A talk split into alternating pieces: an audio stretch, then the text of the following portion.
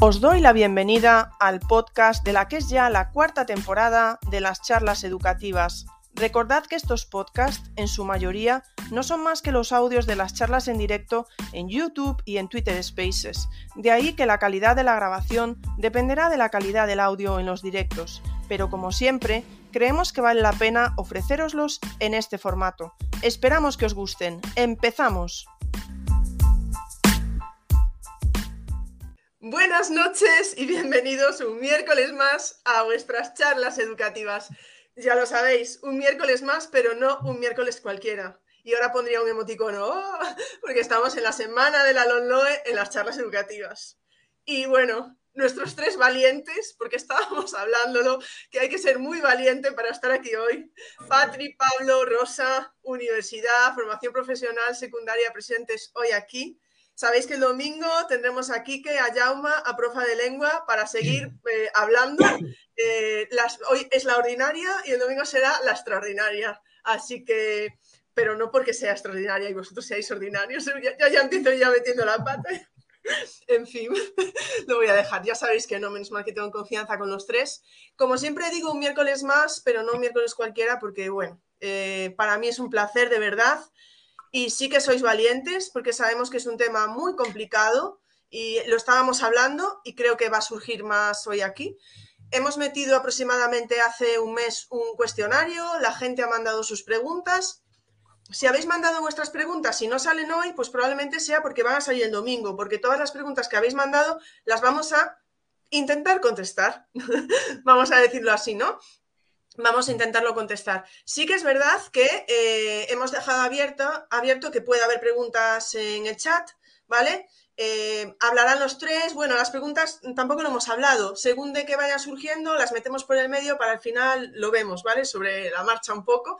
Tenemos aquí que en el chat que me dijo, Ingrid, si surge algo, ¿quieres que vaya contestando? Y he dicho, bueno, pues mira, aquí, mira, la respuesta la tienes en la cara de nuestros invitados. Sí, Kike, puedes contestar. Si ves algo por ahí, puedes intentar contestar. O también puedes convocarlos al domingo. Es decir, según la pregunta que sea, pues esa pregunta es muy interesante, como diríamos los profesores, ¿no? Mm, pues para, la, para la siguiente clase te la contestamos y queda para, el domingo, para, para Jauma, para Kiki, para Profa, sin ningún problema. Así que, sin más, Recordaros que el miércoles que viene hacemos puente en las charlas educativas, porque nos lo merecemos también. ¿eh? O sea que tendremos, pasaremos del domingo con Quique, profa de lengua y Jauma, al domingo siguiente que vamos a hablar de trastornos de neurodesarrollo. Eh, volvemos a tener a María José más, pero esta vez no viene sola, viene acompañada y me voy a olvidar el, porque viene acompañada de Aarón y el otro nombre que lo voy a pronunciar mal Iván, ¿vale? Creo que se, pronuncia Iván, o sea que bueno, ya veréis el cartel, ya lo pondré y creo que va a ser muy interesante, pero nos vamos a saltar un miércoles, vamos a descansar.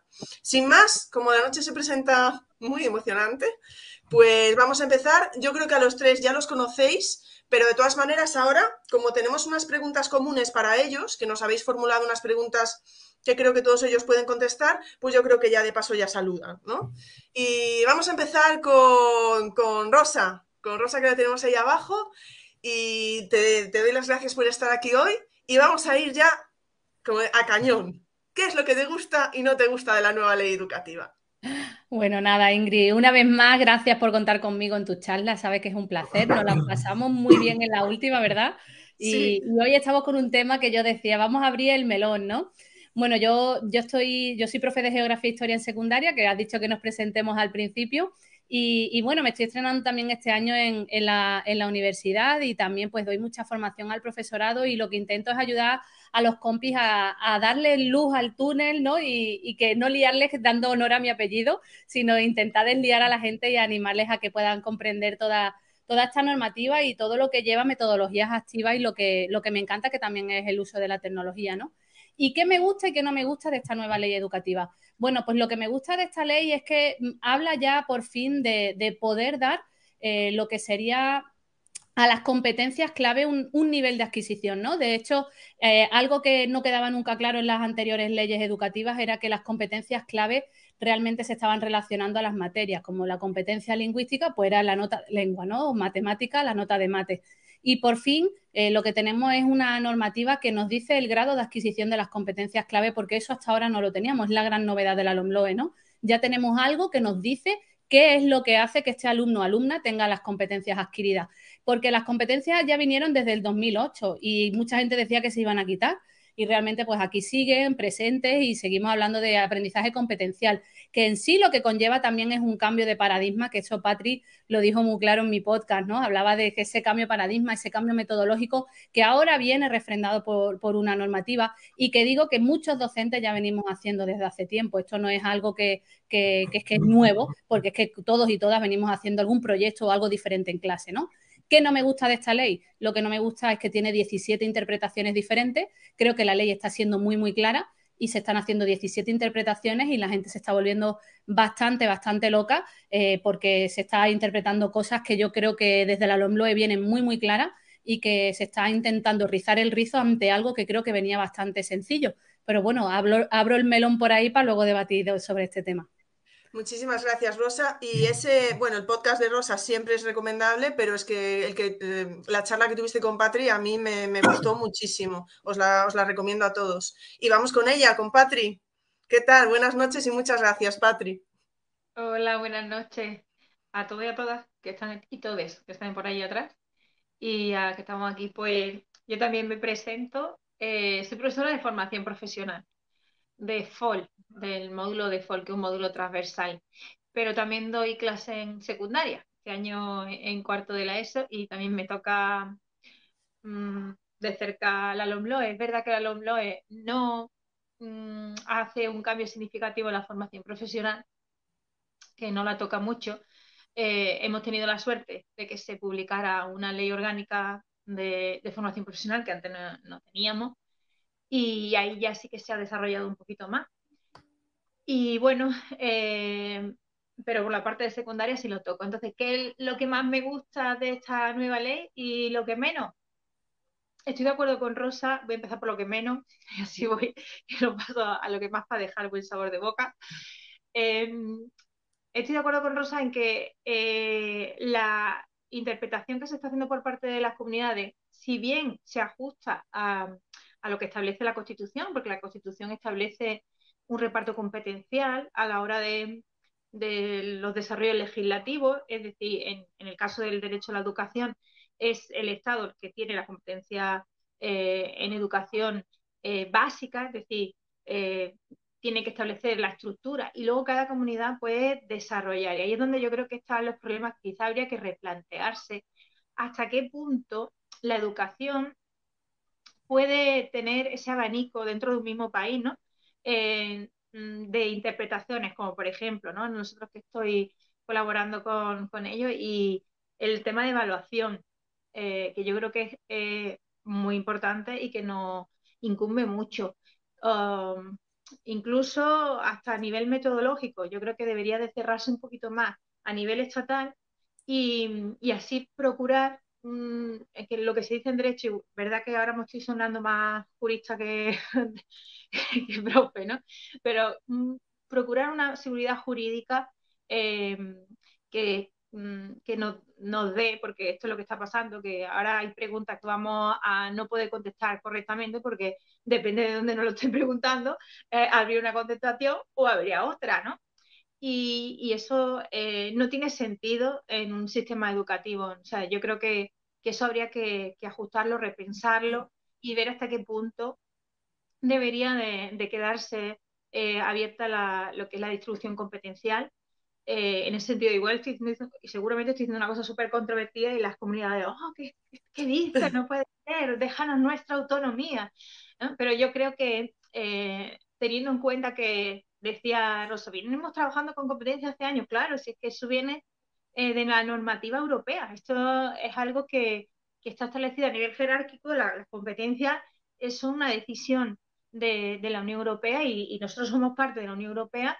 Eh, ese modelo metodológico, bueno, aparte de que haya un acuerdo a nivel internacional sobre la necesidad de desarrollar competencias eh, para una formación integral de las personas, eso está ya plasmado en legislaciones eh, que están por encima de la nuestra y por tanto nos condicionan. Y eso hay veces que la gente no lo entiende, ¿no? Eh, a veces pregunta, ¿es que esto es una moda, mañana va a cambiar? No, no puede, porque está encorsetado dentro de una estructura jurídica eh, que, está por debajo de una superior que ya está aceptada por todos los países y lo que se está llevando al contrario, a la convergencia.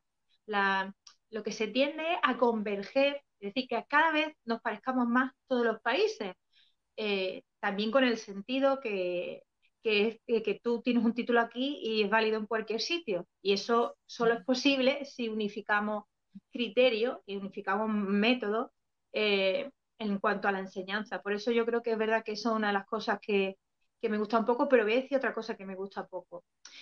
Yo hubiera sido más valiente hubiera eliminado las calificaciones. Eso es lo que me ha faltado a mí.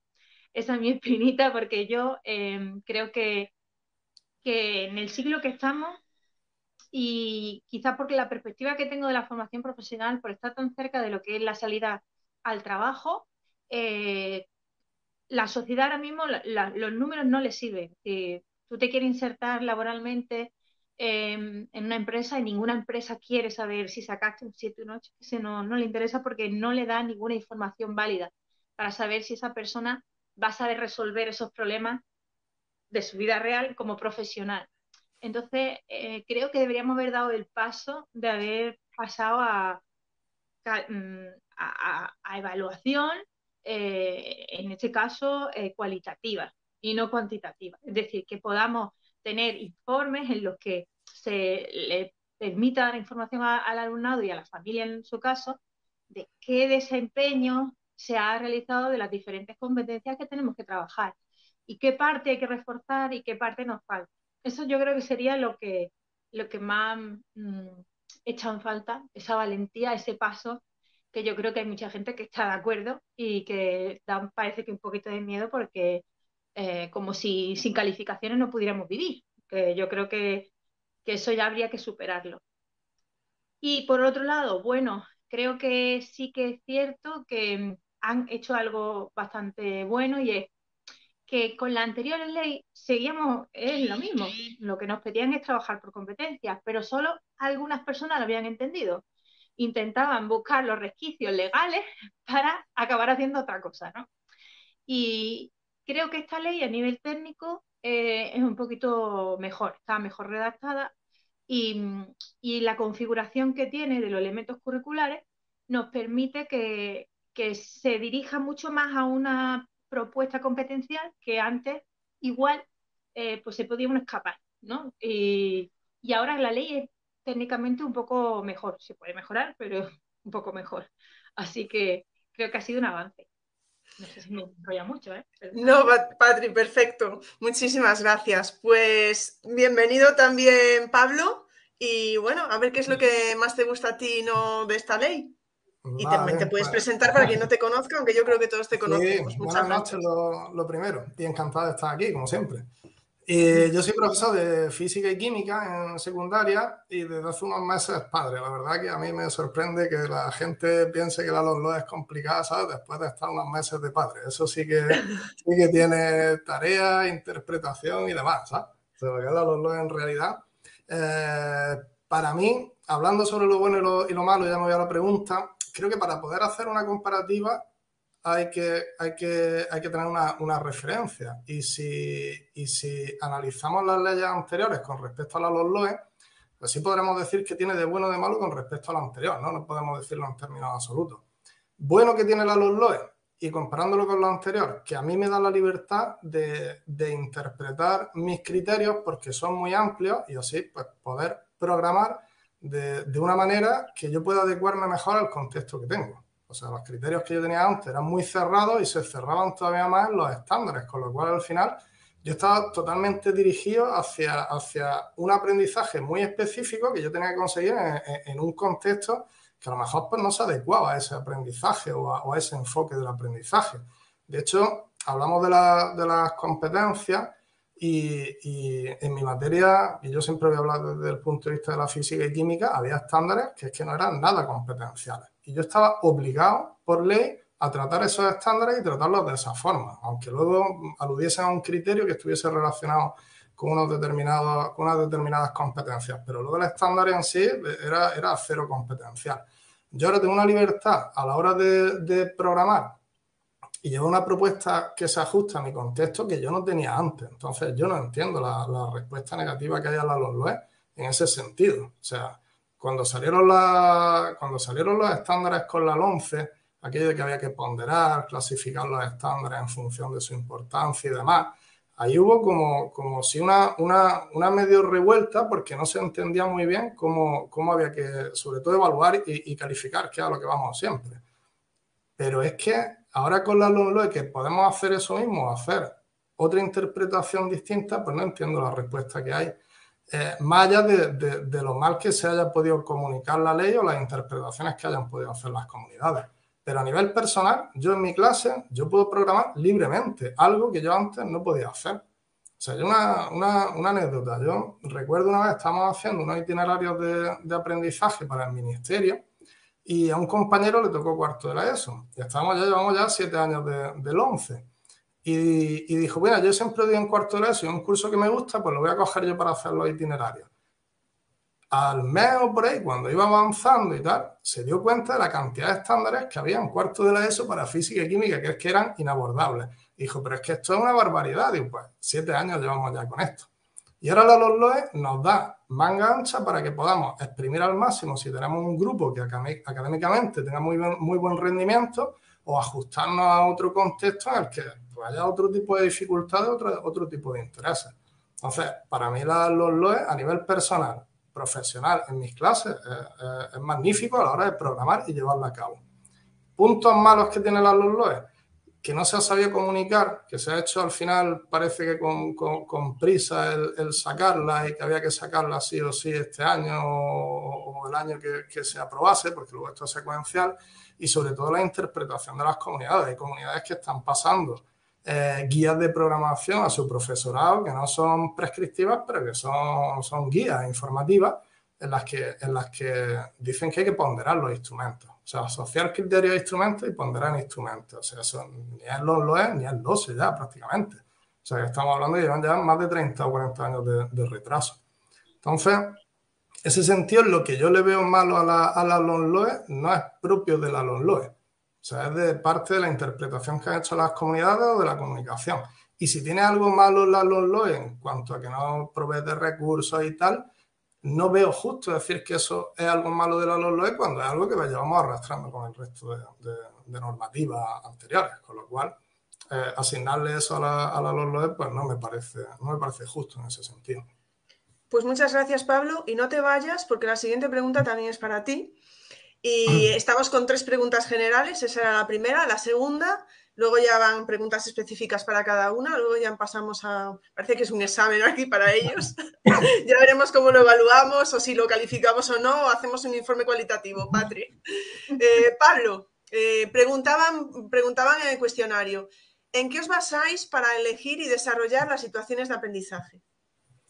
Vale, pues yo para situaciones de, de aprendizaje, y, luego creo que hay una pregunta también que lo comentaremos, si la diferencia que hay en una unidad didáctica y demás. Yo siempre intento que, que la, la, propuesta que yo hago sea una unidad, una situación de aprendizaje completa.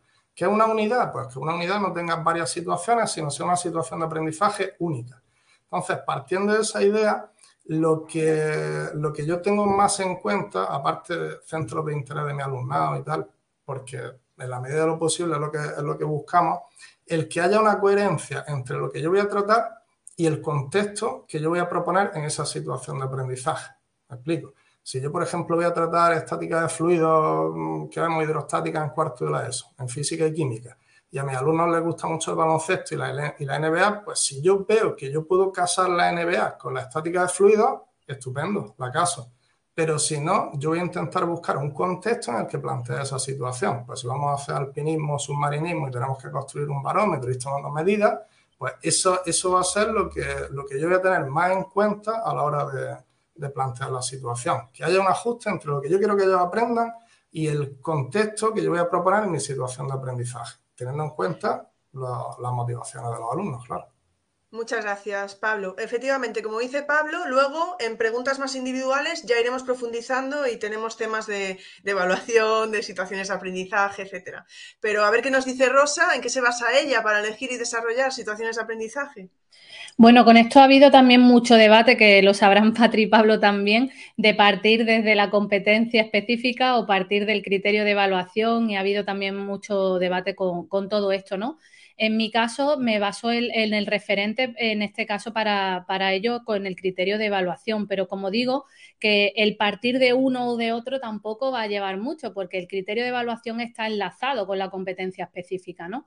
A mí lo que sí me gusta recalcar con todo esto es que a veces se dice que, que este aprendizaje competencial o estas situaciones de aprendizaje va a llevar a que nuestro alumnado aprenda menos contenido. Y yo insisto en que yo no puedo ser eh, competente si no tengo adquirido unos contenidos. Y de hecho, nuestras competencias específicas van relacionadas con esos saberes básicos, ¿no? Entonces, insisto que, como bien ha dicho Pablo, ¿no? A partir del interés de nuestro alumnado, yo en ello también me baso mucho en, la, en el tema TIC, ¿no? En lo que es la competencia digital y darle interés por el tema digital con la tecnología al alumnado. Y siempre, en mi caso, he partido del criterio de evaluación. Pero luego aquí, eso, abrimos otro melón diciendo, no, hay que partir de la competencia específica, no, del saber básico. Lo que sea, lo que nos tenemos que centrar en el aprendizaje del alumnado y sobre todo que lleve ese aprendizaje de nuestras materias o que si es global o un proyecto interdisciplinar que podamos trabajar pues de esa forma transformadora en nuestras clases, ¿no? Y en la última instancia lo que nos tenemos que centrar en el aprendizaje de nuestro alumnado y en esos saberes básicos que también van, ya van a ir enlazados con nuestra materia, ¿no? Muchísimas gracias, Rosa. Pues Patri, situaciones de aprendizaje, cuéntanos a mí pasa como a Rosa. Yo prefiero el criterio, pero yo creo que al final lo importante no es de qué elemento curricular estás partiendo, sino eh, la propuesta que le lleva al alumnado. Es decir, que no hay que olvidar, y para simplificarlo, que tú cuando estás trabajando una competencia, lo que haces es eh, situar al alumnado en una situación real, de la vida real, que dé sentido a ese aprendizaje. Es decir, que el alumnado tenga que conectar eh, y diga, ah, pues esto sirve para esto, ¿no? Entonces creo que lo importante es eso que ha comentado Pablo, que es la conexión con el contexto real, eh, los intereses del alumnado y partir, los criterios nos pueden inspirar un poco en cuál sería eh, las actividades, los ejercicios, la tarea que vamos a desarrollar dentro de esa situación de aprendizaje. Mm, yo también prefiero empezar por el criterio, pero obviamente, como dice Rosa, eh, da igual en realidad de lo que estemos por donde Antes de pasar a esa tercera pregunta general, un comentario, lo he visto por casualidad, porque no voy a, normalmente no meto los comentarios, pero fijaros, pone Roy Páramo. Esta tarde, en una formación con inspectores de educación en Castilla y León, nos han dicho que la diferencia entre una unidad didáctica y una situación de aprendizaje es, ahí quedó el hype, y ahora segundo comentario, en la unidad didáctica, el punto de partida son los contenidos y en la situación de aprendizaje, los criterios de evaluación. Esto le han dicho a, Roy por la tarde. Tenemos un problema con esto, por eso es de dar uniformidad, porque yo como, aparte, como jurista veo una inseguridad jurídica brutal en este sentido. Habría que, tomar carta en el asunto en, este sentido, porque aparte de perder mucho tiempo en algo que, que no deberíamos de perder tanto tiempo, lo importante es de, eso, estar en el aula y desarrollar aprendizaje con nuestro alumnado. Y con esta parte burocrática, al final estamos perdiendo un poco el norte. Los contenidos o los saberes básicos, ¿no? que ahora no vamos a llamarle contenido, mm, yo siempre pongo un, ejemplo un poco infantil, ¿no? Mm, para entender lo que, lo que son los contenidos cuando uno trabaja en competencia. ¿Qué es Dora Exploradora? si os parece lo cuento. Dora Exploradora es unos dibujitos animados que supongo que mucha gente habrá visto, que es una niña que va por la selva con un amigo que se llama Botas. Y de repente en la selva se encuentra con un problema. El problema es la situación de aprendizaje. ¿Vale? Y resulta que Dora dice, mochila, mochila, y de su mochila salen un montón de cositas. Y Dora se gira, porque es como una maestra competencial, y le dice a los niños y a las niñas que están fuera, ¿qué puedo utilizar para resolver este problema? Eso que voy a utilizar para resolver el problema, es decir, lo que llevamos en la mochila, son los contenidos. Eso es saber, ¿eh? y, eso mm, lo necesitamos para poder resolver la situación de la vida real. Es necesario, pero no suficiente, porque puede ser que saques muchas cosas a la mochila y no sepas qué utilizar. Entonces, los contenidos no pueden condicionar. O sea, de hecho, yo creo que, que decir, tampoco con la legislación anterior, eso es un error. Cuando se programaba haciendo unidades didácticas sobre los contenidos, sobre los bloques de contenido, lo que estábamos es no rompiendo con el paradigma anterior. Estábamos en el paradigma del contenido, cuando en realidad la competencia ya nos lleva al paradigma de la acción. Entonces, no era correcto ni anteriormente. O sea, yo lo veo así. Pues, Patri, la tercera y última pregunta general, em, empiezas tú. Eh, ¿Cómo estáis, vamos allá a los melones que está hablando Rosa, cómo estáis planteando la evaluación y calificación en vuestras materias? Bueno, yo qué, qué voy a decir, que acabo de decir al principio que soy anticalificación. Soy anticalificación porque creo en los principios que hay detrás. Eh, mucha gente me dice, pero es que es necesario, en la discusión, hoy hemos tenido una, ¿no? Es que la nota necesita para entrar a la universidad. Bueno, y ya me pica por dos cosas. Primero, como parece como que si la universidad es más importante que otros caminos y hay mucho itinerario. Y que también a veces cuando pensamos eso no vemos en el futuro eh, que cuando tú lo que persigues que un chico una chica desarrolle su talento y encuentre su sitio eh, a nivel social, a veces mm, los itinerarios no son eh, los mismos, depende de lo que uno quiera, ¿no? Entonces la calificación es un constructo social. Nosotros hemos decidido que eso es importante, pero no tiene por qué y hay que quitarla. Entonces, como la ley no me, no me ayuda a que se quite, pues yo la calificación la reduzco al mínimo, a la mínima esencia. Es decir, intento calificar lo mínimo posible, evaluar mucho, calificar lo mínimo posible, cuando ya no tengo más remedio. Y lo hago trabajando, eh, mm, bueno, pues retos y, el, el, más completo, el final, que lo incluye todo, donde demuestran todo lo que ha aprendido, es el que califico. Y lo demás, solo lo evalúo. Y así se aprende más. Gracias, Patri. Pablo, en tu caso, ¿cómo estás evaluando y calificando? Pues yo exactamente igual que antes, lo que decía, con la diferencia de que los indicadores de logro ahora los establezco yo y antes me venían establecidos por normativa, que eran los estándares, pero el procedimiento es, el mismo. Lo que sí veo es una, como una, una apuesta más decidida por, la evaluación formativa con, esos enunciados tan globales que tienen los, criterios. En mi caso es que, eh, es que eso difiere también de, la materia que, sea, pero en física y química coge una competencia específica y parte del enunciado en tres y es que son los tres criterios, no te cambian, te cambian la coma por el punto, pero son los tres aprendizajes que están dentro de la competencia, con lo cual en realidad es como una especie de, de desglose de aprendizaje. Pero la cuestión es que yo puedo establecer una serie de indicadores o puedo tomar el criterio directamente y cambiar eh, el infinitivo por presente indicativo y utilizarlo como indicador, pero yo establezco una serie de niveles de consecución y, lo que se busca es que le dé información al alumno de en qué punto está. Digamos que no tiene, no tiene sentido el que yo ponga un examen y me vaya a la primera pregunta y ponga 1,25 y a la siguiente 0,75 y luego la sume y saque una nota sino que yo tengo una visión global de lo que ellos saben o no saben y en una rúbrica o el instrumento que yo esté empleando les, dé un feedback a ellos y les diga, pues mira, está en este punto, te ha faltado conectar esto de aquí, no has sabido relacionar esto, tienes que tener en cuenta este detalle. Pero la evaluación va de eso porque va de, va de aprender, no va de que te vayas a tu casa con una nota. Entonces, en ese sentido, pues yo sigo evaluando como antes, pero con más libertad para poder interpretar el proceso, que antes estaba muy dirigido y ahora, por lo menos yo entiendo que, yo tengo más, capacidad de maniobra para poder dirigirlo que antes. Muchísimas gracias. Voy a dar paso a Rosa. Ha habido por ahí una pregunta, pero tenemos a Quique infiltrado en el chat contestando para que lo sepáis que eh, lo hemos comentado al principio por si alguien ha llegado tarde, que si hacéis alguna pregunta en el chat y la contesta Quique, bueno, a Quique otro compañero, ¿vale? Pero sabéis que Quique es el comodín de la, de la LOLOE, de la evaluación y de las comunidades autónomas. es el, comodín que tenemos por ahí. Entonces, si Quique veo que, si Quique, si veo que Quique os contesta, pues nos damos por satisfechos porque es verdad que tenemos por aquí tela que cortar, ¿no? Eh, Patri, por aquí decía Rocío, jamás pensé que Dora y la LOLOE estuvieran enlazados. bueno, Rosa, no, perdona, ibas a decir algo, Patrick, que te... No, sí, están, están. Están, están, claramente, además, eh, y botas, y botas. Pablo en breve averiguará todo este mundo de... en poco tiempo. Ya verás.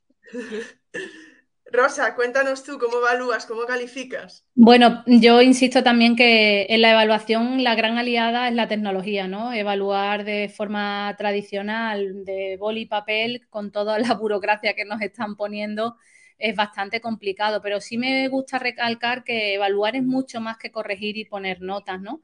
Su función primordial siempre va a ser la reguladora, la, orientada a la mejora del alumnado, ¿no? Y tenemos que, generar en, nuestro alumnado también una cultura del error que nos permita respetar, normalizar y valorar el valor de los errores.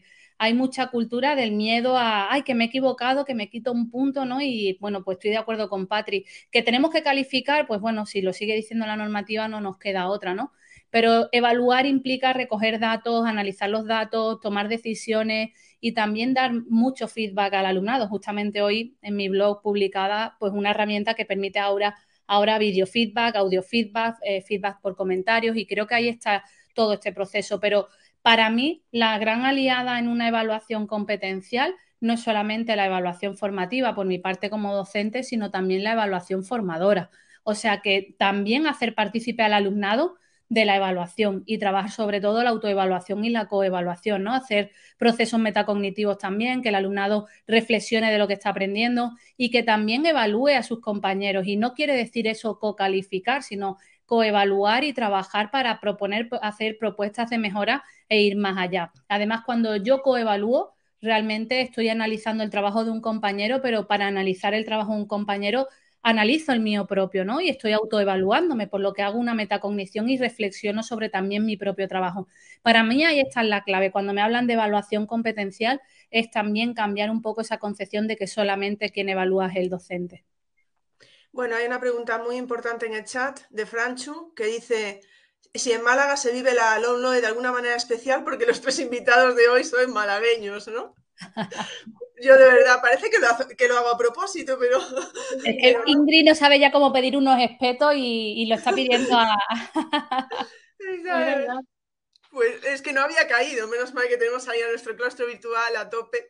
Bueno, pues vamos a empezar con, con el examen final, ¿vale? Vamos a empezar por Rosa, ahí por, por hablar. Eh, teníamos preguntas en el cuestionario que, nos habéis mandado. Muchísimas gracias. Tenemos preguntas para hoy y para el domingo, ya os lo he dicho. Nos dice alguien por aquí, hola, ¿se podría decir que desaparecen las unidades didácticas y se sustituyen por las situaciones de aprendizaje? ¿O dentro de una unidad didáctica podrían estar las situaciones de aprendizaje? Bueno, yo aquí hago mi propia interpretación, repito, no tengo la verdad absoluta, pero mi interpretación leyendo y releyendo la, normativa por ningún lado habla de, rechazar las unidades didácticas. Yo sigo interpretando que podemos trabajar por unidades didácticas porque nos habla del currículum, de esa integración del currículum dentro de una unidad y yo luego puedo plantear las situaciones de aprendizaje. Las situaciones de aprendizaje se hablan como una tarea competencial donde el alumnado aplica sus competencias, también los saberes básicos y hace ese trabajo competencial, ¿no? Pero me gusta recalcar porque habla de tarea y a veces creo que estamos malinterpretando la situación de aprendizaje y yo lo que le vengo diciendo a los profes son los proyectos que hemos hecho siempre, lo que pasa es que nos dicen ahora con un nombre y que tienen que estar aplicados a la vida real, que están guay los proyectos de los zombies, pero que, que lo que realmente hay que hacer son proyectos de vida real para que el alumnado aplique nuestros contenidos con ello, ¿no? Y habla de tareas. Yo no sé si sabemos la, diferencia entre actividad, eh, bueno, entre ejercicio, actividad y tarea, ¿no? Eh, realmente un ejercicio está más prefijado a, actividades eh, repetitivas, ¿no? A, respuestas prefijadas, ¿no? Y realmente no es hablar de, rechazar al ejercicio, porque hay libros que tienen los ejercicios y, se aprende también con ejercicios repetitivos, ¿no? El problema viene cuando hacemos un abuso de hacer ejercicio y, y no un buen uso, ¿no? De esos ejercicios. Por eso aquí hay tres niveles, ¿no? El ejercicio, la actividad y la tarea. Y siempre se habla de la tarea el momento en el que el alumnado realiza una, eh, un producto socialmente relevante, ¿no? Y ahora nos lo aplican, pues esa tarea competencial le han puesto un nombre que es una situación de aprendizaje. Entonces, yo que interpreto que yo puedo realizar una situación de aprendizaje por unidad didáctica y lo he hecho, o también puedo decidir por tres unidades didácticas hacer una situación de aprendizaje. Pero precisamente estaba dando formación esta semana a Comunidad Valenciana y me comentaban, no, no, es que mi inspector me ha prohibido que le llame unidad didáctica, se ha prohibido el nombre y no todo tiene que ser situaciones de aprendizaje. Pues cambiar el título, quítale, tacharlo de unidad didáctica y ponle situación de aprendizaje, que es que todos y todas venimos trabajando por proyectos de hace tiempo. O sea, no, o sea, en el aula alguien ha hecho un PowerPoint, ha hecho una cartulina, ha hecho algo que ha salido del típico examen y de la libreta. Todos y todas lo sabemos y hemos intentado hacer algo con las TIC y hemos intentado poner a los niños en cooperativo o en pareja. Siempre hemos intentado ese trabajo competencial. Nos han puesto un nombre y yo interpreto que sí, que podemos hacer unidades didácticas donde integramos el currículum. Antes he visto hay una pregunta que dice, ¿qué es unidad didáctica integrada? Lo que habla integrada es integrar el currículum, competencias, eh, eh, criterios de evaluación, saberes, o sea, hacerlo todo enlazado y luego hacer una situación de aprendizaje. Pero que si a ti también te han prohibido hablar de unidades didácticas, que yo ya aquí flipo, porque entonces van a tener también que cambiar el proceso de, de oposiciones y demás, pues no lo sé. Bueno, pues le llamas situaciones de aprendizaje y ya está. Pero pero lo que se trata es de enganchar el currículum y justificar lo que estás haciendo en el aula a través de un trabajo competencial con una tarea que va a hacer el alumnado un producto final. Pues exactamente estabas haciendo referencia a la pregunta de José Antonio, creo que era, que también le estaba respondiendo Quique, y la segunda pregunta que teníamos para ti precisamente iba de eso, porque decía, eh, mi duda es sobre las situaciones de aprendizaje, ¿son las antiguas UDIs? ¿Son actividades competenciales de mayor calidad? Mucha confusión entre comunidades autónomas. Muchas gracias. Todos nos dan las gracias, ¿eh? no lo estoy diciendo, pero todo el claustro virtual es muy educado. Es para ti también, Rosa, ¿eh? Ah, para mí también. Para ti todas. Ahora van todas seguidas así, tú, tú, tú, tú. Vale, vale, vale, vale. Bueno, pues de, la, lo que venías diciendo de las situaciones de aprendizaje es integrar el currículum dentro. O sea, eh, yo he compartido también una plantilla de situaciones de aprendizaje. Hay comunidades autónomas que están haciendo las suyas propias. Lo que se trata es de relacionar el currículum, ¿no? Y esto lo hablaba con Patri, y perdona, pero voy a mencionar otra vez el podcast, pero es que Patri lo deja muy claro en el podcast, ¿no? Es que eh, el, el hay que hacer el trabajo a partir de la normativa. Somos burócratas y nos debemos a una normativa y hay que cumplirla, ¿no? Y a veces hemos vivido momentos amargos en los que se ve una reclamación y aprueban a un alumno que hemos suspendido y, bueno, eh, el, desconocimiento de, la normativa no, no, te exime de culpa, tienes que cumplir con la normativa. El problema que viene, que estamos intentando hacer un trabajo competencial, pero luego te pongo a hacer un proyecto o una situación de aprendizaje y te la evalúo y te digo, te subo un punto al final de la nota. Eso no es evaluación competencial, eso no es evaluación criterial. Entonces, eh, también hay que ver mucho ese punto de cómo estamos evaluando esa situación de aprendizaje, si estamos promoviendo la coevaluación, la autoevaluación del alumnado, trabajar de esta forma, porque luego realmente cuando nos vienen a pedirnos explicaciones enseñamos ese cuaderno del profe o esa hoja de cálculo, ese cuaderno de papel o ese I2D o aditio, como lo queramos llamar, y ahí es donde luego nos vienen a pedirnos explicaciones de dónde hemos recogido esa evaluación competencial. Repito, si al final estoy haciendo proyectos y, y le doy un punto al final de la nota o le aplico el 70% al examen, al final esa evaluación competencial no existe y ahí vienen luego los problemas con inspección. Por eso insisto que hay que tener recogido todo y también con el trabajo por proyecto y por competencia, insisto que es muy, muy importante la observación diaria del docente. Parece que eso lo hemos denostado de no. Es que, ¿cómo apuntas el trabajo cooperativo? Pues observación diaria y llevando recogidos apuntes también en mi día a día de lo que está haciendo el alumnado en el aula. Parece que le quitamos importancia a la mera observación del docente cuando es el principal protagonista en clase que está observando el trabajo del alumnado. Y ahí llevar un seguimiento. Todo calificaciones, ¿no? También puedo llevar una observación y yo llevar mis anotaciones, ¿no? Eso para mí es muy importante también. Pues dos preguntas más para ti, Rosa, para que ya lo sepas. Y luego, luego paso a Patri. Bueno, luego vosotros dos, Patri y Pablo, si queréis comentar algo, ¿vale? Pues ya luego también os apuntáis algo de lo que haya dicho Rosa. Eh, preguntaba Sandra Prada, ¿las situaciones de aprendizaje deben englobar todos los contenidos o solo algunos que consideremos más relevantes? Madrid, ponía. No se te oye, Rosa. Os dejo ahí la plantilla de la situación de aprendizaje que he tecleado y estaba ahí poniéndola en el, chat porque la tenéis por ahí. Bueno, eh, no sale, Rosa. El chat está como. Pónmela en el chat privado. Ah, ¿me la has puesto en el chat privado? No, no, Pónmela en el chat. Pónmela en el chat privado, que yo desde ahí se la puedo pasar a. ahí, vale, se la paso yo. Ahí, perfecto. A ver, repito y me repetiré siempre, yo interpreto una situación de aprendizaje como un ABP, como un aprendizaje basado en proyectos al que le aplicamos la, vida real, ¿no? Entonces, yo desde mi punto de vista no es que tienen que aplicar todos los saberes, o sea, si yo quiero contemplar una situación de aprendizaje en el que quiero abordar el tiempo y el clima con mi alumnado, por ejemplo, de toda la vida, que se trabaja eso en primero de eso, de sociales, bueno, pues yo quiero abordar la situación de aprendizaje haciendo a mi alumnado un proyecto del noticiario del tiempo y que se hagan pasar eh, por reporteros del tiempo por el mundo y le llamamos a la situación de aprendizaje qué tiempo hace en el mundo. Y yo a partir de esto trabajo esos contenidos, esos saberes básicos, ¿no? Entonces no hay que trabajar todos, sino contemplarlo. De hecho, si analizamos los saberes básicos, y creo que también un error que se está haciendo es querer cuadrar los contenidos del AL11 con los saberes básicos del ALOMLOE, ¿no? Y realmente, eh, si estamos analizando los saberes básicos del ALOMLOE, vamos a ver también eh, eh, contenidos, por así decir, de nuestras materias, pues como yo me puedo encontrar la Edad Media o la Prehistoria, pero también nos vamos a encontrar, yo tengo uno de eh, utilización de herramientas digitales. Tenemos también ahí saberes básicos que implican trabajo competencial. Entonces nos están cambiando, pues como bien dice Pablo, dándonos más libertad. Y parece que esa libertad se está interpretando en tener más problemas, todo lo contrario, te están facilitando interpretar tú y monta la situación de aprendizaje o el proyecto que tú veas conveniente para trabajar con tu alumnado y que termine aprendiendo ese tiempo y clima o lo que consideremos oportuno para, para trabajar. Y de esa forma, haciendo cosas, haciendo el saber hacer, que son esas competencias, esas habilidades que el alumnado nos va a demostrar, pues que sabe hablar del tiempo y clima trabajando en grupo, realizando un examen individual, como que yo lo pongo a hacer una exposición oral o que me hace una presentación digital. Lo que estoy buscando es que el alumnado esos saberes básicos me los realice ante diferentes habilidades que son a través de las competencias. Pues la última pregunta, Rosa, creo que va un poco en la línea, ¿no? Hacer un apuntito de, lo que ha comentado, que igual va por ahí, porque era de Madrid, ¿no? Esta compañera que estaba hablando de los contenidos. Es que en Madrid ha puenteado los, saberes básicos. O sea, eh, te metes los decretos de currículo de eso y bachillerato y no habla de, saberes básicos, excepto creo que en, en el primer párrafo que dice, tal y como dice el Real Decreto tal pero directamente lo que ha hecho por materia es un desglose del saber en contenido. Entonces tienes un guioncito donde aparece el saber en dos o tres líneas, pero no indica que es un saber, y luego una serie, una enumeración con puntitos que son los contenidos. Entonces yo creo que por ahí igual viene la, duda, es decir, ¿tenemos que dar todos estos puntitos que aparecen en el decreto de Madrid? Vale, vale, sí, está diciendo que es de Madrid. Sí, pues si es así, Pablo, yo lo único que voy a recordar, parte jurídica, jerarquía.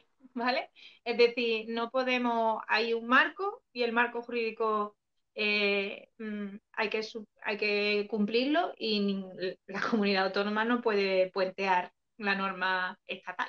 Así que como cumplimiento legalmente no se puede ir, hay que cumplir el primero eh, la normativa estatal. Muchas gracias a Pablo, Patri. Rosa, la última pregunta que teníamos para ti, que va en la línea, creo. La nueva normativa dice que hay que dedicar tiempo lectivo a proyectos significativos y resolución de problemas. ¿Se refiere a situaciones de aprendizaje o a proyectos aparte? Si es lo segundo, ¿cómo se implementaría en una programación didáctica? Gracias. Te me has quedado congelado. ¿Se refiere a situación de aprendizaje o programación didáctica? ¿No? Es lo que es lo que dice. Dice que hay que dedicar tiempo lectivo a proyectos significativos y resolución de problemas. ¿Se refiere a situaciones de aprendizaje o a proyectos aparte? Si es lo segundo, ¿cómo se implementaría en una programación didáctica? Claro, aquí entramos en eso y de hecho creo que en Comunidad Valenciana también han puesto ya horarios fijados de proyectos en, en el aula. Aquí está claro, cada vez se está interviniendo más en el trabajo por área, en el trabajo interdisciplinar y ahora viene esto dado encima en algunas materias o en algunas comunidades que lo están estableciendo.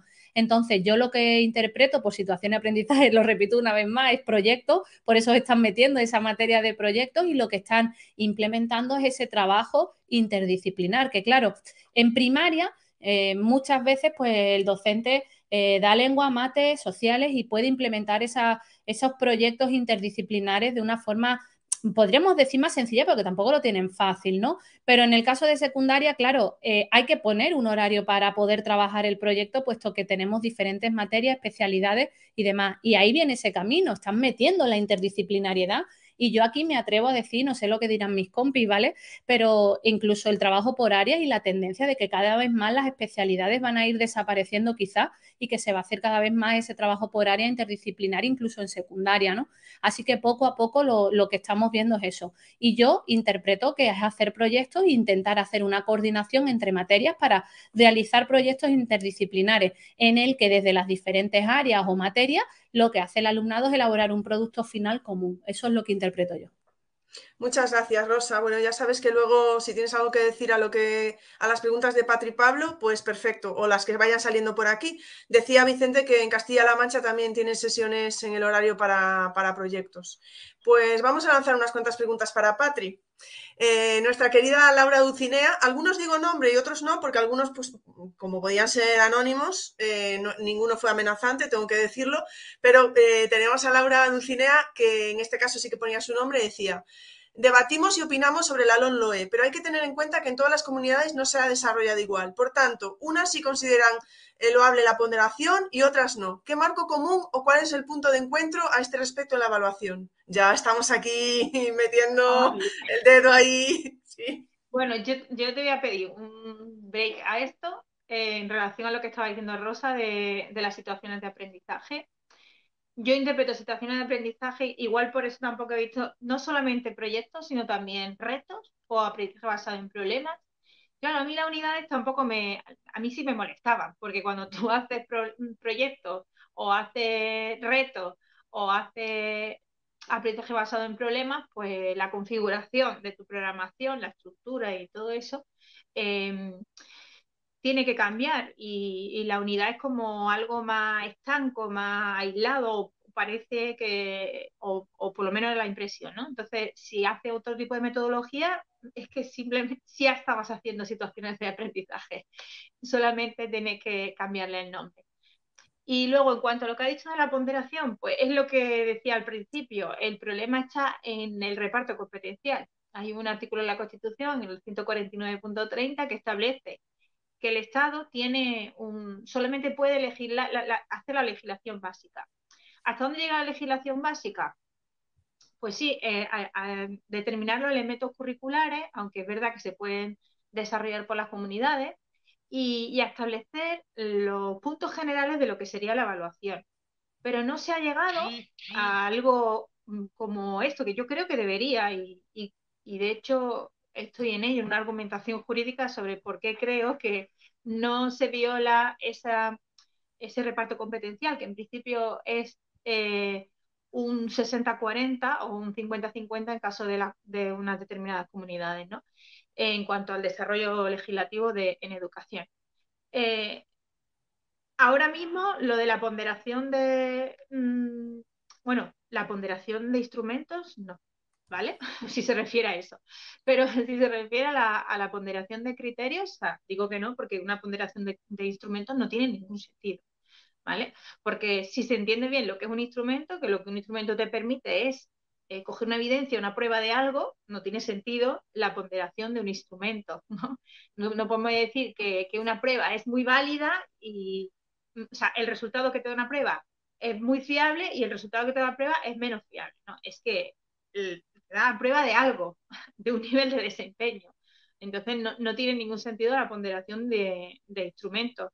Eh, y de hecho, a nivel científico no se considera, ¿no? En investigación social no, no cabría que yo haga una publicación sobre, sobre un determinado tema social, que al fin y al cabo, cuando yo estoy diciendo si una persona eh, tiene un nivel de desempeño no, es eso, eh, y diga que, bueno, me ha salido por encuestas eh, que es que sí, pero por el otro, por, otro instrumento me ha salido que no. Pero como la encuesta creo que es mejor, pues le voy a dar un 80%. Eso no, tendría ningún sentido, ¿no? Eso no se puede aceptar.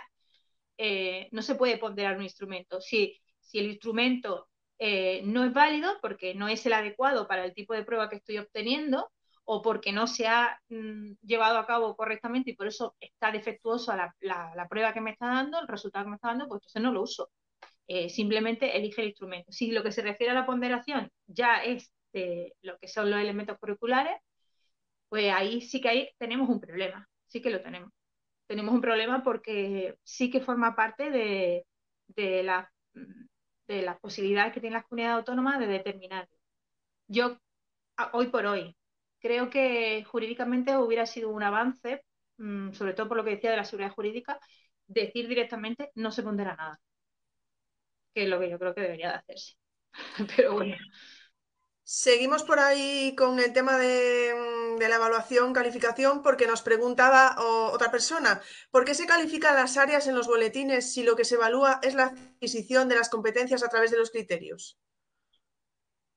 Eso también es, eh, desarrollo de comunidad autónoma y depende, son decisiones que se han tomado en la comunidad autónoma en su interpretación, ¿no?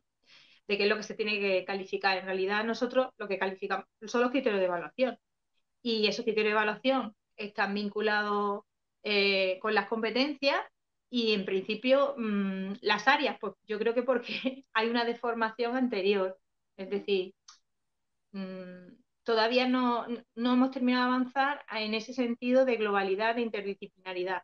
Que también estaba hablando antes lo del proyecto, y yo no sé si sabéis que en formación profesional se ha incorporado como tal.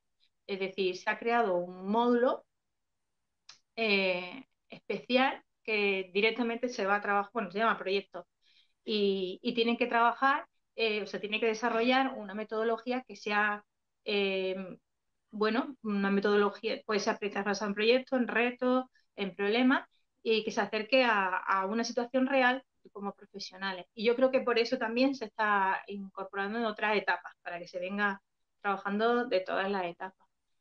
Entonces, creo que... Es que yo, bueno, yo ya, sabéis que a mí la formación profesional me encanta y yo creo que muchas cosas mm, va por delante. Sinceramente, ¿eh? personalmente lo creo en algunas cosillas. No me miréis ahí, pero eh, yo creo que en algunas cosas no tenemos mucho que aprender. Es que si aprendiéramos de todas las etapas, ¿verdad? Si cogiéramos lo mejor de infantil, lo mejor de... Mm, yo creo que haríamos ahí... Mm. Infantil muy bueno, ¿eh? Yo... Sí, Bueno, es que infantil, lo, hemos hablado, tuvimos hace poco un space de infantil y decían, es que nosotros mm, estamos trabajando así ya, o sea, siempre hemos trabajado de esta manera, ¿no? Bueno, en fin, vamos con una pregunta de formación profesional, Patri. ¿Qué medidas a la diversidad se contemplan para formación profesional con la LONLOE? Pues nosotros todavía estamos en desarrollo legislativo. Eh, eh, a ver, lo que sí que viene a, recoger, a recogerse, que creo que es un avance, es el DUA. Es decir, medidas de metodológicas, o sea, estrategias metodológicas que van a permitir la atención a la diversidad y que nuestra propuesta sea más inclusiva. Yo eso ya lo venía interpretando antes, la verdad. Yo, eh, es verdad que nuestra formación profesional eh, por ejemplo, en Andalucía, a día por hoy, o sea, hoy por hoy, hasta que no se termine el desarrollo legislativo, pues no se pueden hacer adaptaciones eh, curriculares. Es decir, solamente en formación profesional no se puede ingresar una cara de ¿cómo? ¿Qué ha pasado? Sí, no, no se puede porque la formación profesional lo que pretende es, eh, bueno, pues certificar un nivel competencial, eh, que tú sabes hacer determinada cosa, porque vas a trabajar en una profesión, ¿no? Entonces tienes que saber hacer determinadas cosas. Y se te va a certificar eh, e, ese que nosotros llamamos resultados de aprendizaje. Ese resultado de aprendizaje concreto, mm, que un conjunto de resultados de aprendizaje hace un módulo. Entonces, eh, no se permitía la, en la atención a la diversidad eh, esa, esa adaptación. Lo único que te decía o que se podía hacer es acceder, o sea, establecer medidas de acceso al currículum pero claro, no venía en ningún sitio y es lo que veníamos haciendo la mayoría de los que estamos convencidos en este sentido, de que la diversidad es la norma, eh, que se podían hacer pues, o implementar estrategias que a través de la propia metodología pues procuraran una clase más inclusiva. Eh, y ahora pues queda claro, está por escrito. ¿no? Y yo creo que eso es un, es un gran avance. En formación profesional estamos pendientes, que yo creo que enero, igual, enero igual nos da la sorpresa o a lo mejor a finales saldría el Real Decreto de Ordenación Académica y ahí ya sí que se meterá, digo a nivel estatal, nos meteremos un poquito más en, faena y habrá que abordarlo porque esa nueva, la nueva ley de, la nueva ley de, formación profesional sí habla de la atención a la diversidad y habla de, mm, de la necesidad de implementar eh, medidas que, procuren que personas que requieran de esa adaptación la tengan de alguna manera. Pero necesitamos ese desarrollo que todavía mm, no tenemos. Después vendrán los títulos de, los ciclos y después necesitamos el desarrollo autonómico. Y todo esto teniendo en cuenta que se tiene que implementar el curso que viene. Así que vamos también prisa. Eso dijiste al principio, lo de las leyes, ¿por qué se han implementado tan rápido? Hay una respuesta en realidad. Es porque tenemos que cumplir con un acuerdo del Consejo de Europa en el que nos comprometimos a que todo esté implementado antes del 2025. Viene había, ¿eh? porque... leer en la exposición de motivos. es decir, hay un acuerdo, tenemos que cumplirlo antes del 2025. Por eso ha sido como muy de golpe, ¿vale? Es decir, y la implementación. Y todo va como a marchas forzadas porque tenemos que cumplir con, un acuerdo europeo en el que todos los países miembros tienen que llegar al 2025 en tener implementadas las reformas. Pues muchas gracias, Patri. Bueno, como Rosa, ahora paso a Pablo, pero luego si queda algo por ahí. Tengo que decir que el chat está muy activo. La verdad es que os vais contestando unos a otros. Muchísimas gracias. Eh, ahora vuelvo al chat. Yo creo que no había quedado ninguna pregunta sin contestar, pero luego aún hacemos un repaso. Pablo, vamos contigo. Nos dicen en el cuestionario, hola, mi duda es, si, la evaluación, si en la evaluación partimos del criterio de evaluación, ¿cómo podemos a la vez realizar una evaluación competencial? Es decir, en teoría, cuando en tu evaluación consigues un criterio, ese criterio te lleva a través de otros elementos a conseguir las competencias asociadas. En un mismo proceso, son dos procesos diferentes, ayuda, o sea, es, el mismo proceso. perdón, la tienen por escrito, ¿eh? No os penséis que una pregunta tan larga. Venga, Pablo. Claro, yo entiendo que es el mismo proceso. Igual la, duda surge de, los criterios con los que estábamos acostumbrados a trabajar en, años anteriores, bueno, y este año los cursos pares, que eran criterios que en muchos casos, y hablo desde la física y química, no eran nada competenciales. O sea, directamente estaban dirigidos hacia un determinado contenido y pues conoce o sabe este contenido. Entonces ahí éramos nosotros los que teníamos que buscar la relación con las competencias de alguna manera. Pero los criterios, tal y como están redactados ahora, es que son muy globales, son muy competenciales y además están relacionados con las distintas competencias a través de los descriptores operativos, que es que te viene establecido en la propia norma. De manera que cuando tú evalúas un criterio, estás indirectamente a través de la competencia específica evaluando las competencias clave que estén relacionadas a través de esos descriptores operativos.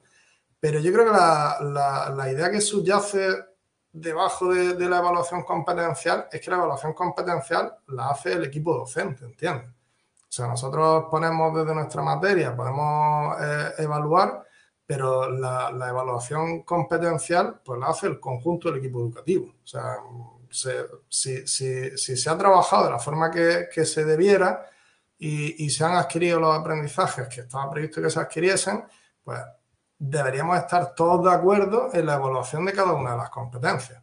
Pero yo entiendo que todos participamos de esa evaluación competencial. O sea, que yo de física y química no, no implica que yo no esté trabajando y evaluando, por ejemplo, la competencia en comunicación lingüística. Pero es cierto que luego en la, sesión de evaluación pues nos tendremos que poner todos de acuerdo pues para ver en qué nivel, qué es lo que hemos visto y en qué nivel se encuentra dentro de esa competencia. Pero entiendo que están las dos relacionadas, que cuando yo eh, evalúo el, criterio, indirectamente o directamente estoy evaluando la competencia también. No son dos procesos distintos.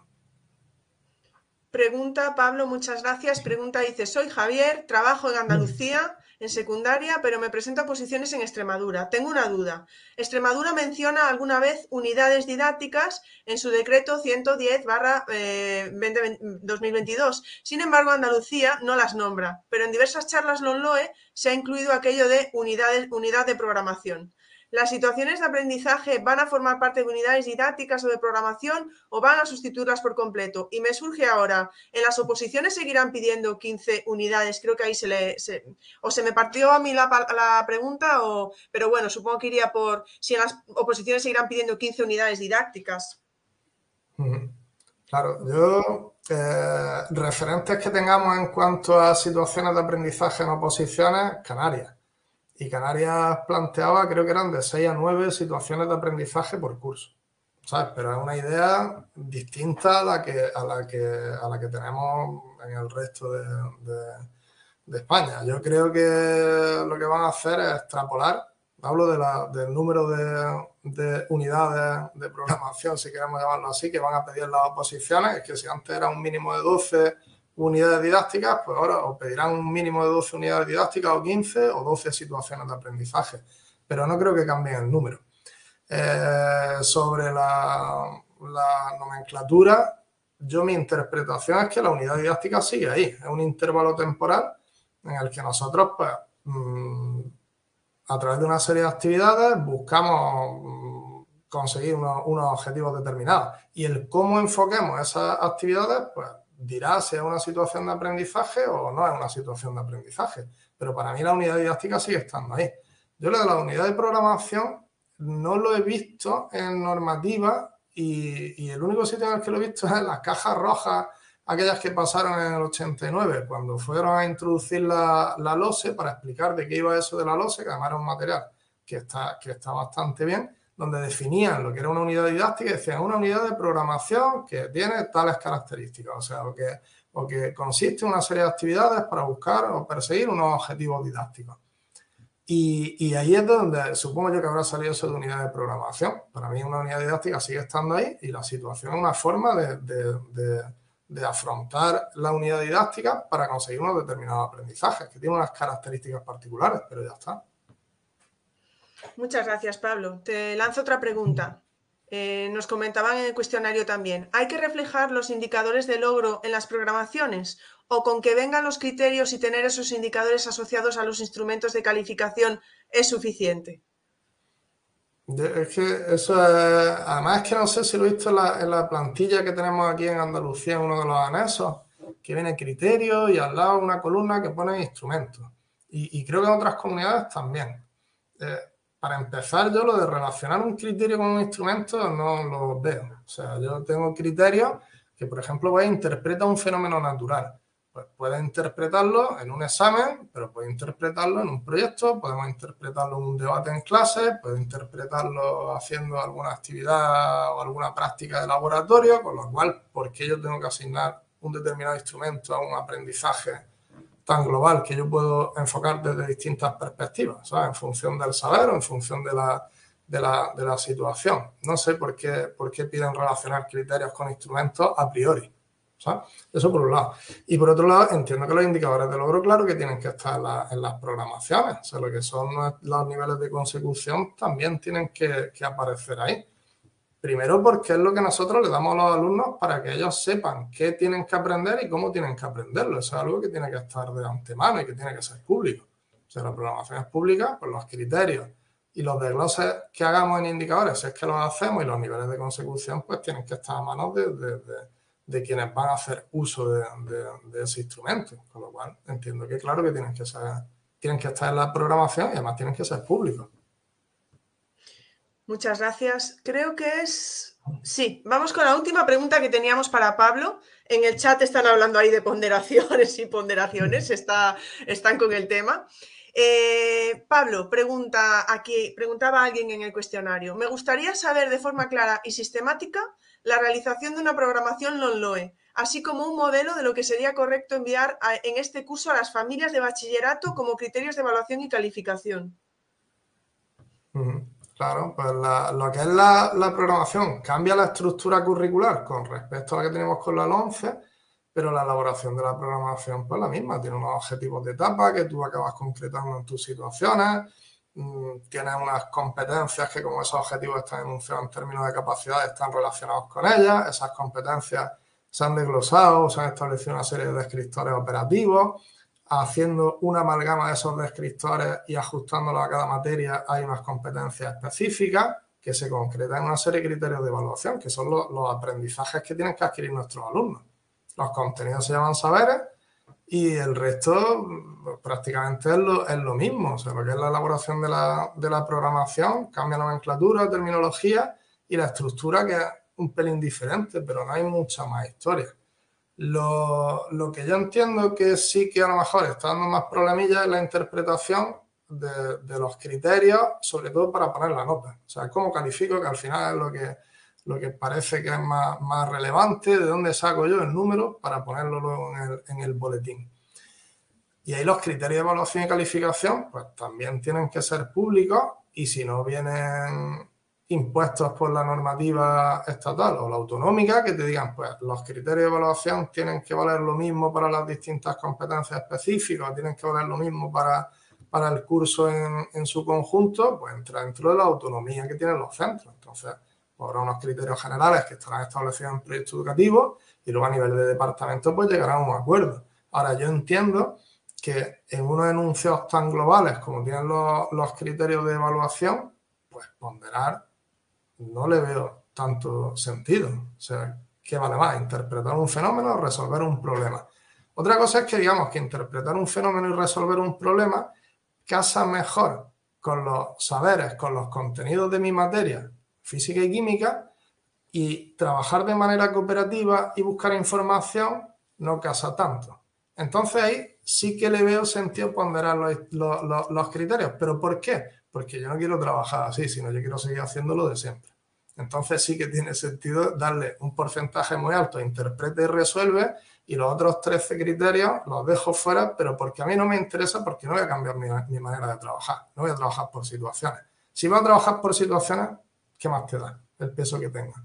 Si ellos va a ver lo que ellos hacen con los contenidos de tu materia, trabajando en grupo, buscando información, haciendo una exposición, resolviendo un problema, lo va a ver de cualquier manera.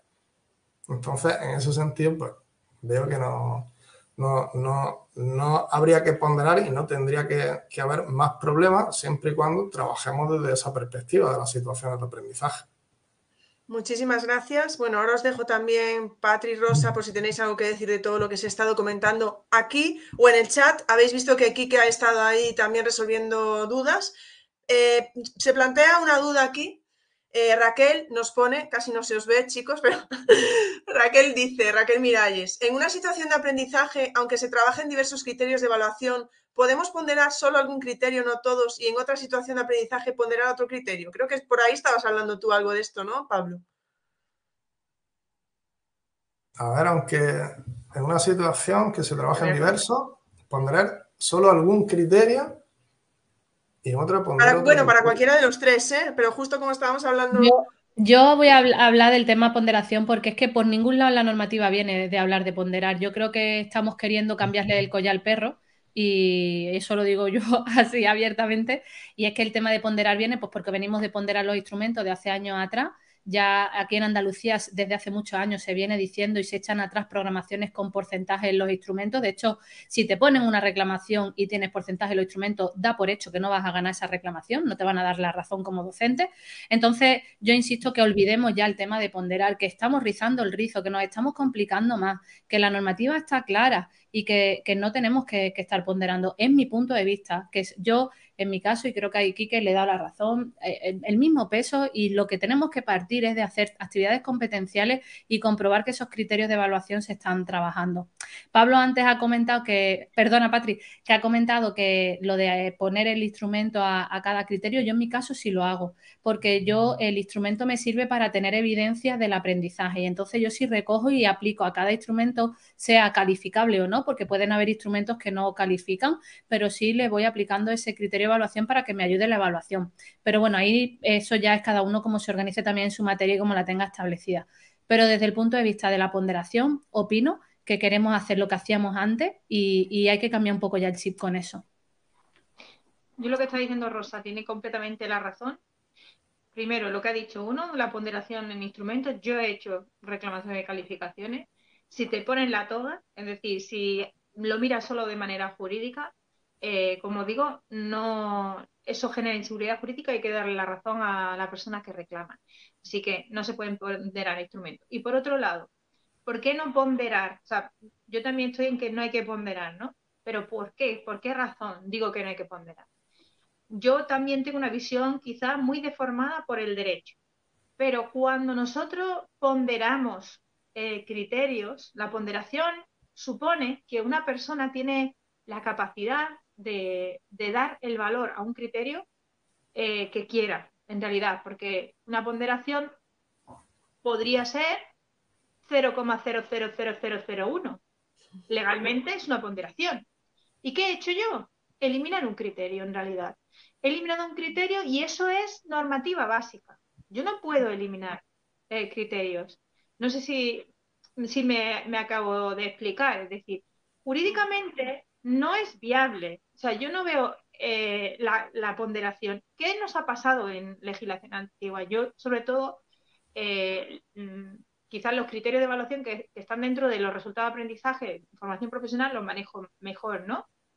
¿Qué nos ha pasado? Pues que los criterios no estaban bien eh, diseñados. Entonces, em, como está diciendo Pablo, a veces eran criterios que decíamos, uy, tiene un matiz competencial, o, sea, de contenido, perdón, tiene un matiz de, y, no era un, no estaban bien formulados, yo creo que es muy importante que, esos criterios estén formulados siguiendo la taxonomía de Bloom en, en procesos cognitivos de orden superior. Y a veces veíamos procesos cognitivos de orden inferior junto a procesos cognitivos de orden superior. Y obviamente el de orden superior incluía el de orden inferior, ¿no? Y entonces nos daba la sensación de que necesitamos darle más valor a uno que englobaba a los anteriores. Pero si están bien formulados, los criterios son los que son. son es desgranar el, es desgranar la competencia. Entender eso eh, y que no forma parte de nuestra mm, capacidad. Estaríamos teniendo capacidad legislativa y estaríamos generando desigualdad en el sentido de que un título que se le otorga a una persona no tendría, mm, no tendría por qué ser igual a otro. Si, si a mí no me gustan de criterios, como está diciendo Pablo, porque no me gusta trabajar con cooperativos, digo, esto es una chorrada y ahora lo pongo a 0,000001. Eso es una ponderación. O sea, porque en ningún lado dice ponderación, pero tienes que poner un mínimo de no sé qué. no, ponderar es ponderar. Entonces me da la posibilidad. Legalmente no lo veo. O sea, ese es el argumento de por qué creo que no se tiene que ponderar. Efectivamente, si lo habéis dicho los tres, habéis ido por el mismo sitio. Tenemos una pregunta de María Reyes que dice, ¿qué instrumentos os gustan más? A mí el checklist y, en todo caso la escala. Creo que, a ver, también el nivel competencia, o sea, el nivel que yo tengo de alumnado. Yo creo que lo más importante de un instrumento de evaluación es que sea comprensible por parte del alumnado porque el instrumento tiene que tener una finalidad formativa, tiene que tener una finalidad de feedback, de hacer efecto washback, es decir, que el alumnado pueda ver em, en qué se ha equivocado, en qué va bien. Entonces, si el instrumento no lo, comprende, no lo entiende bien el alumnado, pues no sirve, no tiene la utilidad que, primordial que tiene, que no es poner el número, que es que aprende. Entonces, por ejemplo, mi experiencia de aula, pero creo que es muy particular, es que a mi alumnado le cuesta entender las rúbricas. Le cuesta en el sentido de, sobre todo en los matices, los diferentes niveles de desempeño, normalmente en el segundo y en el tercer escalón. Es decir, el primero lo entiende muy bien, el último también, pero los matices, que a veces tenemos que, tirar de matices lingüísticos, no lo terminan de comprender pues, por el nivel que, que tienen, ¿no? Entonces, si no lo comprenden, no tiene sentido si conseguimos una rúbrica que la entienden maravillosamente, pues bienvenida. En mi caso, pues yo he tirado por las la checklists que son fabulosas para que se entienda, el indicador de logro se entienda porque está más expresado, más, eh, bueno, con más matices, y el alumnado lo puede entender mejor y sabe si algo está o no está y qué le falta. Pablo Rosa, ¿queréis añadir algo ahí? ¿Tenéis un instrumento favorito? Hombre, yo, yo, soy muy fan de las rúbricas, pero a mí me gusta mucho también lo que dice Patri, hay que dejarlas muy claras y, y Jaume lo dice muy claro también, ¿no? Tienen que servir al alumnado siempre. Las rúbricas muchas veces se han malinterpretado en, en rubricar criterios de evaluación. Sabe mucho en la Primera Guerra Mundial, sabe a medias la Primera Guerra Mundial, sabe muy poco la Primera Guerra Mundial y eso no es una rúbrica. La rúbrica siempre tiene que ayudar al alumnado, definir ese producto final y a mí, bueno, pues por añadir como lo, que ha comentado Patri, a mí me gusta mucho hacer partícipe al alumnado en la elaboración de esa rúbrica. Entonces ahí van a hacer por comprenderla mejor, van a participar y se van a sentir un poco pues arropados a la hora de, esa evaluación. Y yo soy muy, muy, muy fan de, la coevaluación y de, y de Corrubris. Entonces, para mí ese sería mi, instrumento esencial a la hora de, sobre todo, de trabajar por proyectos. Gracias, Rosa. Pablo, ¿algo que añadir? Sí, yo, yo sí, eh, sí que le tiraría más a la rúbrica como instrumento favorito en el caso de la Lonloe, antes no. Porque si en un curso tenías 80 estándares y tenías que hacer 80 rúbricas, ya puedes pasar por una crisis personal para sacar niveles de consecución de 80 estándares distintos. Pero en mi caso, en física y química, son 15 criterios que los puedes directamente utilizar como indicadores y tirar niveles de consecución. Si no se entiende, pues se, propone un ejemplo en el que se vea, pues mira, aquí si describe el fenómeno tal, si lo relacionas con un fenómeno análogo tal, si hace uso del modelo teórico para explicarlo tal. Y con un ejemplo creo que sí se puede, se puede ilustrar para que ellos lo entiendan. Otra cosa es que a lo mejor le vaya a dedicar tiempo a, ver las rúbricas realmente luego en qué, en dónde se han quedado. Pero ahora con, la LOLOE sí veo abordable evaluar con rúbricas todos los criterios, antes no. Bueno, yo aquí simplemente quería decir que porque esto ha salido algo por, por, Twitter y yo lo comentaba, que claro, que a veces, lo ha comentado Jauma también, no sé si ha sido, bueno, en tu podcast, en la charla que vino, que comentaba, ¿no? Que quizá mucha gente ahora lo que, como que estaba un poco de moda la rúbrica y que parece que se usaban para todo. Y yo contaba como ejemplo, ¿vale? Eh, una persona del ámbito de inglés, que no está en Twitter, ¿eh? una profesora que conozco, que tenían que crear rúbricas para hacer un ejercicio de estos de mm, rellenar mm, huecos y que les mandaban en el centro crear una rúbrica para eso, claro. ¿Sabes? O sea, creaban rúbricas para todo de una manera mm, que no, ¿no? Como lo decía Llama muchas veces, o también lo comenta Mariana y, Juan en el libro, ¿no? Lo de no vas a usar la Thermomix o el, el Ferrari o la Harley Davidson que decía para ir a comprar el pan o para hacer no sé qué, ¿no?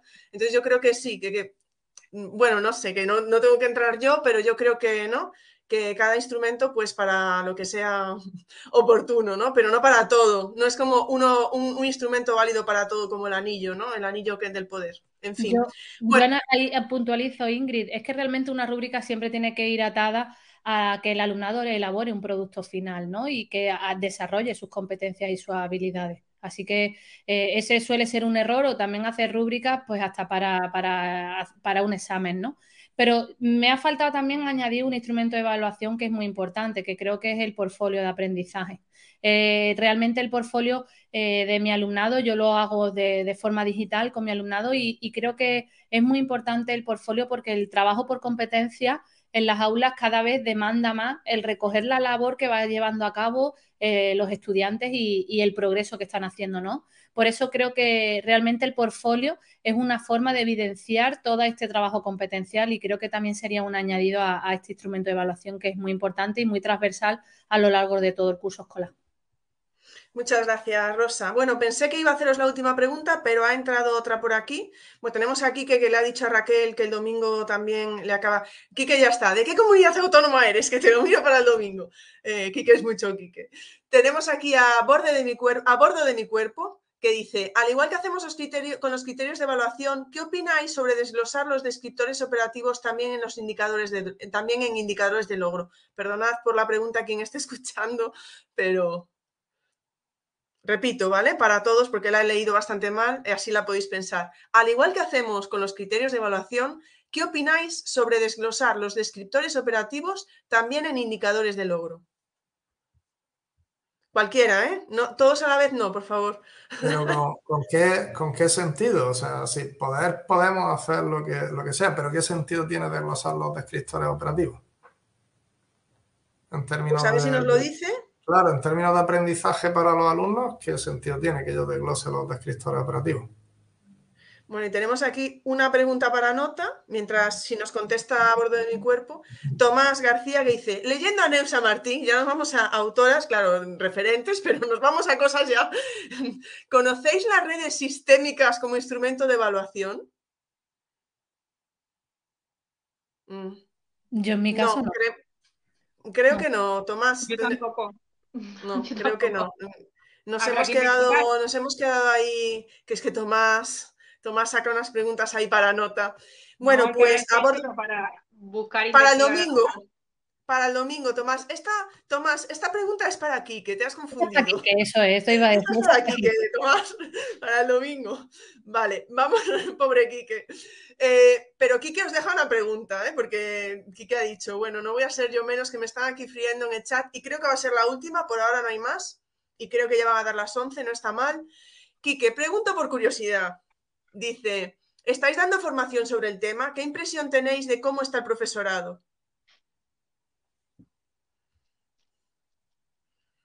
Yo sí. Cualquiera de los tres, ¿eh? Yo estoy dando formación, sí, bueno, un poco también de, cansancio, de mareo, bueno, que hay comunidades que no tienen normativa, otras que interpretan, otros que se habían puesto a hacer y luego le han sacado la normativa.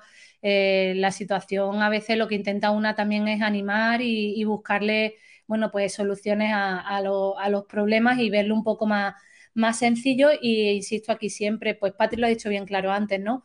Que por encima está la normativa estatal, ¿no? Entonces, que hay que interpretar bien la LOMLOE y que luego nos vendrán los decretos autonómicos, pero que está muy clarita la LOMLOE lo que dice. Entonces, que a partir de esa ya se puede trabajar. No, no, no tenemos nada en la autonomía, no, pero que ya te viene de arriba, o sea, que luego te podrán decir alguna pauta más, pero que, que están claras. Así que Hombre, la situación también es de, abrazo, ¿eh? por el tema de competencial, facilitarle el trabajo por proyectos. El ALOMLOE tiene unas bases muy interesantes, como el, el, DUA, eh, educación eh, en igualdad, bueno, pues un montón de, pilares que son también muy interesantes y que creo que mucha gente aplaude, ¿no? Pero por otro lado, bueno, pues ese hartazgo de 17 interpretaciones que conlleva a, llevar a discusiones que, no llevan a veces a ningún lado, ¿no?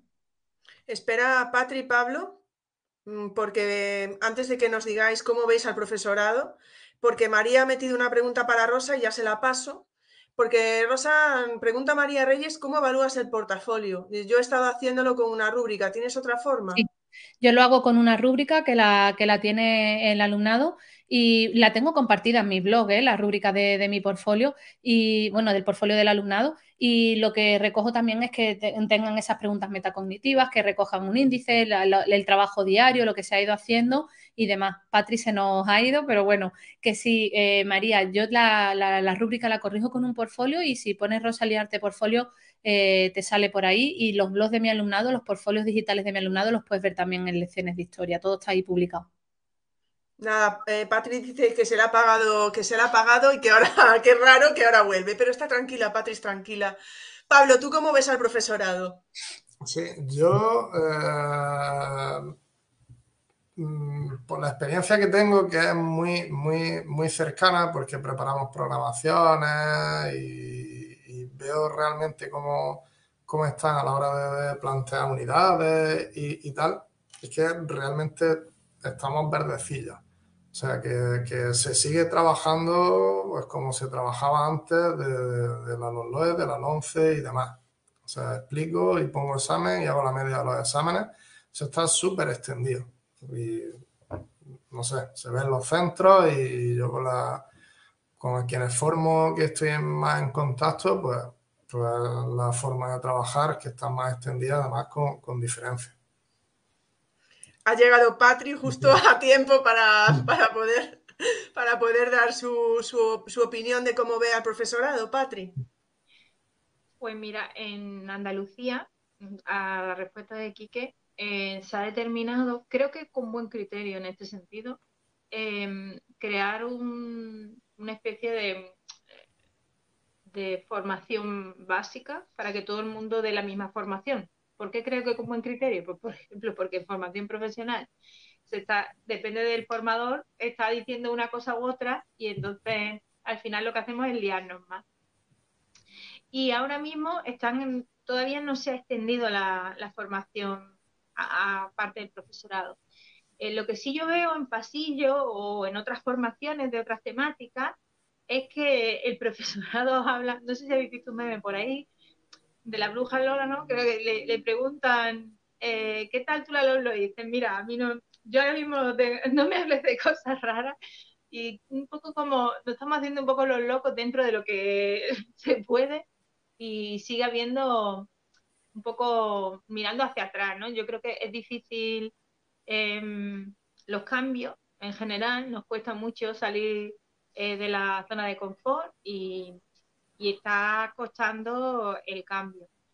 Mm, yo creo que, ya digo, cuando empiece la formación, por lo menos en Andalucía, eh, pues habrá de todo, como siempre. Habrá gente que se resista al cambio y gente que, lo agradezca. Eh, pero que ha sido una buena idea lo de unificar criterios. Mm, debería de también unificarse con la inspección, creo, que sería interesante. Es decir, por lo menos lo hagamos bien o mal, pero que no nos mareen, o sea, que ya lo hagamos de una sola manera y creo que eso ha sido un acierto, eh, aunque luego en la formación pues no, no se diga todo como se debe de decir, pero por lo menos vamos a decir, vamos a decir todo lo mismo, es decir, y vamos a trabajar en el mismo sentido.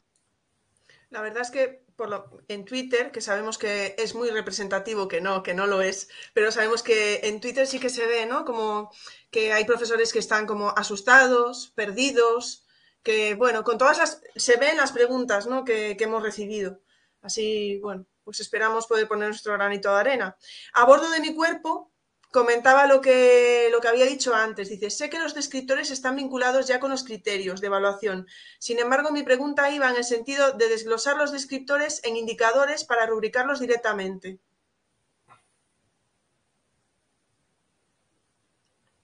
¿Se hace silencio? No, es que yo aquí otra vez, es que rubricar no no lo estoy viendo. Es que la rúbrica siempre va asociada a un producto final que tiene que elaborar el alumnado. Entonces, lo de rubricarlo es lo que no, lo termino de ver, porque esa es la interpretación que hemos dicho, he dicho antes, que se rubrican criterios, se rubrican eh, elementos que no. Es que en la rúbrica está muy clara que es que el alumnado tiene que desarrollar sus competencias elaborando un producto final y esa rúbrica define lo que tiene que hacer el alumnado de ese producto final. Y, y, yo dentro de esa rúbrica le asocio sus criterios de evaluación con sus competencias porque es lo que está trabajando. Entonces, yo no lo veo claro. A lo mejor Pablo sí, ¿eh? y yo estoy aquí hoy espesa ya con la hora que es. No, no, yo, yo es que no, o sea, que no, no entiendo el sentido de hacerlo. O sea, lo puedes hacer, pero ¿para qué? O sea, si es que creo que es darte más, y ya llevo yo el apellido, pero que yo creo que es darte más trabajo a ti mismo, es mi mm. apreciación, vaya. Kike está comentando eso y Patri se le ha vuelto a apagar. Dice, Patri dice, creo que quiere que pare. Me da la impresión porque se me ha vuelto a apagar. No sé si va a llegar Patri ya a, a poder despedirse, a poder despedirse o no. Bueno, yo creo que hemos contestado a todas las preguntas. No sé si os queda algún comentario por hacer. Pablo, Rosa. Em, pues nada, yo espero que, por lo menos hayamos aclarado algunas dudas, aunque siguen habiendo. Yo creo que vas a tener charlas educativas de los LOE varias, ¿eh, Ingrid? ¿Qué tema tienes tú para un tiempo? Ah, pues ah, yo creo que no hay ningún problema y que a partir de enero, porque ahora ya es que no, nos queda muy poquito de charlas educativas antes de Navidades, ¿no? Pero yo creo que además del domingo, que bueno, el domingo con tendremos a... Ahí, ha vuelto Patri. El domingo que tendremos a... Ha, vuelto, pero, pero no se ve no se te ve, Patri, te veo yo abajo, pero no, te, no se te ve. bueno, vale, no, es que la estoy viendo que se quedó parada abajo así con una cara. No la pongo arriba, a ver si le funciona. No te preocupes, Patri, a ver si se te ve o no. Eh, decía que el domingo tendremos aquí que a Jauma y a Profa de Lengua, pero que si probablemente se hace falta, pues en enero podremos seguir más con estos temas. Pablo, ¿algo más que añadir? Pues yo por mi parte no. Vale, vale, vale. Pues nada, Patri creo que no hay manera porque se le, se le está, se apaga, me dice que se la apaga. No te preocupes, Patri. Eh, no sé si nos está viendo en YouTube o no, pero muchísimas gracias, Rosa, muchísimas gracias, Pablo, muchísimas gracias, Patri, que bueno, ha, ha estado ahí hasta el final, o sea que ha respondido a todas las preguntas, etcétera. Eh, si os queda cualquier cosilla que os queda por aquí, vale, por aquí tenéis, ahora ya empezamos así con, comentarios. Recordad, está comentando, a ver ahora, Patri. Sí, ahí por lo menos para Patri, no sé si te quedaba a ti algo por añadir, ahí al final, estábamos despidiéndonos. no. Sí, sí, se, te escucha, ¿eh? ¿Me escucha? Es que escucho como doble. Ahora. Es que no sé lo que le pasa a mi dispositivo. Creo que me está diciendo stop ya. Perdona, me ha echado dos o tres veces. No, creo que no, no me queda nada que comentar. que muchas gracias y que disculpa la entrada y salida. No, no, Patri, por favor, hasta, hasta el final. Vale, Rosa, si quieres, ¿quieres ponerme algo en el chat privado que comparta? Sí, le estaba diciendo que me están preguntando por las rúbricas. Yo todas las rúbricas las tengo subidas en Lecciones de Historia, que es el blog donde tengo eh, publicado todo lo que hago en, eh, en, clase. Si entráis ahí dentro de los posts, están explicados los proyectos y está enlazado el PDF del proyecto con las rúbricas con las que se evaluó, ¿vale? Entonces ahí lo tenéis todo un montón de material y, y cotillearlo. Luego también en el apartado cursos en lecciones de historia Ahí entras por curso primero, segundo, tercero, cuarto de eso y también por unidades didácticas y dentro de cada unidad el proyecto y, la, y todo lo, lo que se hace en ella y con las rúbricas también. Ahí tenéis todo el material. Perfecto, pues yo creo que ya no os voy a entretener más hoy porque Patri lo ha dejado claro, hay que irse. Así que muchísimas, muchísimas gracias Patri, Rosa, Pablo, de verdad, es que os escuchaba hablar y decía, no podía haber escogido a nadie mejor, de verdad lo pienso chicos. Muchísimas gracias por tanta claridad, por ayudarnos a poder entender mejor la LONLOE y a poder sentirnos un poco más tranquilos. Por aquí está todo ya, toda la gente dando las gracias, ya lo veréis. Y mm, seguimos en la semana de la LONLOE. No me he olvidado de una pregunta de Miguel Armillas que nos la ha dejado por ahí también estos últimos días. La, nos la llevamos para el domingo. El domingo seguimos con Quique, con Jauma y con Profa de Lengua resolviendo, esta vez en Twitter, Twitter Spaces, vuestras dudas sobre la LONLOE. Así que nada, muchísimas gracias Claustro Virtual por estar aquí acompañándonos hoy. Rosa, Pablo, Patri, en enero febrero hacemos otra. Gracias, un abrazo. Muchas gracias, un abrazo a todos. Chao, chao. chao.